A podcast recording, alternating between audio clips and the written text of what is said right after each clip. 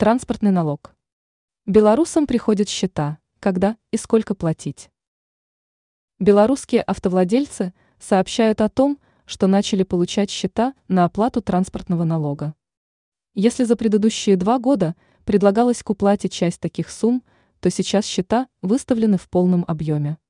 Куда поступают счета? В популярную систему ЕРИП, собственно, именно так автомобилисты и узнали, что уже получили счета за прошлый год. Не только ЕРИП. В этой же системе можно оплатить транспортный налог.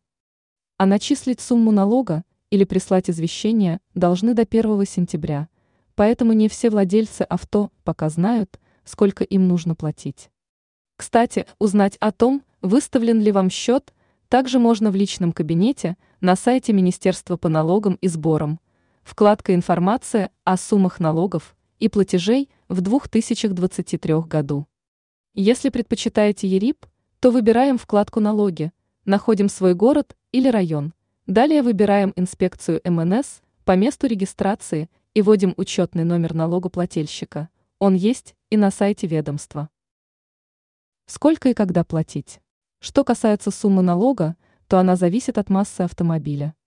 Так, для авто до 1,5 тонны ставка составляет 61 рубль. Для машин массой от 1,5 до 1,75 тонны сумма 81 рубль. Все ставки указаны на сайте Министерства по налогам и сборам. Оплатить налог следует до 15 ноября. Если опоздать сделать это к указанной дате, будет насчитываться пеня за каждый день неуплаты. Кто может не платить?